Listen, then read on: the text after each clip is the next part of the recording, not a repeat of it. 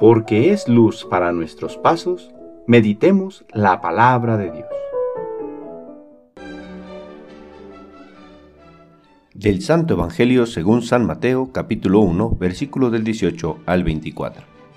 Cristo vino al mundo de la siguiente manera. Estando María, su madre, desposada con José, y antes de que vivieran juntos, sucedió que ella, por obra del Espíritu Santo, estaba esperando un hijo. José, su esposo, que era hombre justo, no queriendo ponerla en evidencia, pensó dejarla en secreto.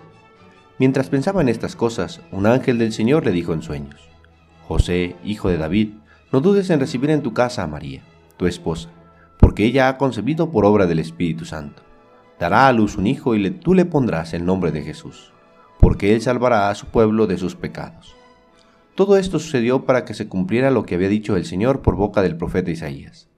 He aquí que la Virgen concebirá y dará a luz un hijo, a quien pondrán el nombre de Emanuel, que quiere decir Dios con nosotros. Cuando José despertó de aquel sueño, hizo lo que le había mandado el ángel del Señor y recibió a su esposa. Palabra del Señor.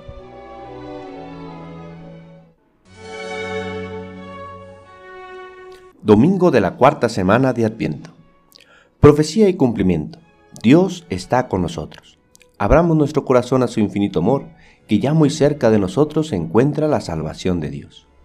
Este domingo nuevamente enciende en nosotros la esperanza cierta de que muy cerca se encuentra el Salvador.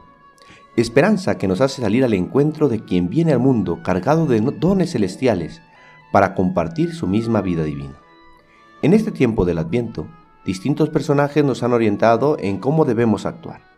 Isaías cada día nos ha ido alentando para descubrir que las profecías que fueron dichas en Cristo han encontrado su verificación.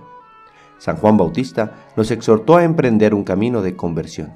Y hoy y durante esta semana próxima, María y José serán modelos para qué seguir para abrirnos a recibir a Jesús, el Hijo de Dios, en nuestras vidas nuevamente.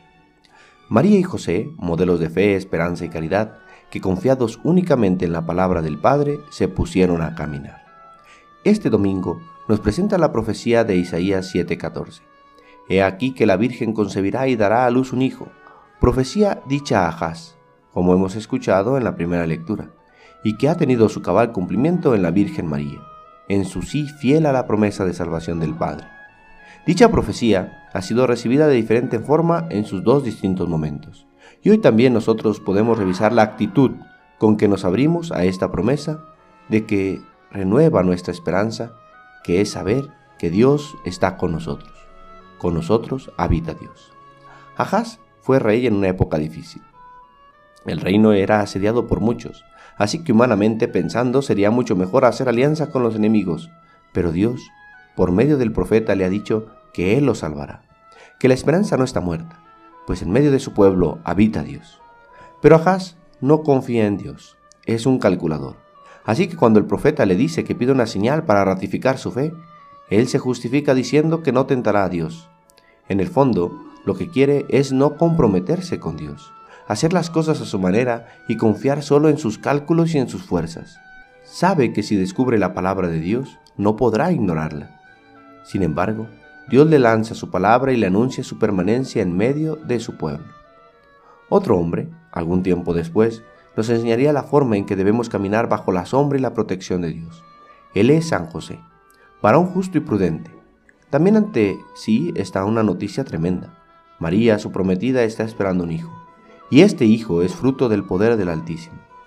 En José se desata una batalla, y aunque el Evangelio no nos dice todo, nos dice que era un hombre justo y temeroso de Dios, sin duda que ante tal misión se vería a sí mismo, contemplaría sus fuerzas y pensaría si sería capaz de llevarla a cabo. A diferencia de Ahaz, José escucha, atiende la voz de Dios y a pesar del incierto futuro que se presenta ante sí, decide caminar confiando en que Dios estará a su lado y toma a María y la misión de ser fiel custodio de sus vidas. Este adviento ha sido una preparación para renovar en nuestras vidas la presencia de Dios de Dios que no se ha olvidado de nosotros, sino que camina con nosotros, que es el Emanuel, el Dios con nosotros, que se hace hombre y aunque éste le queda apretado para su ser de Dios, se pone en nuestros zapatos y nos enseña cómo caminar en santidad, según la voz de Dios, caminando en la esperanza. La virtud de la esperanza se basa en la presencia de Dios en nuestra vida, en este renovar nuestra conciencia de que Dios está con nosotros y vivir en su presencia, en los momentos alegres y en los difíciles, descubrir que con nosotros camina Dios.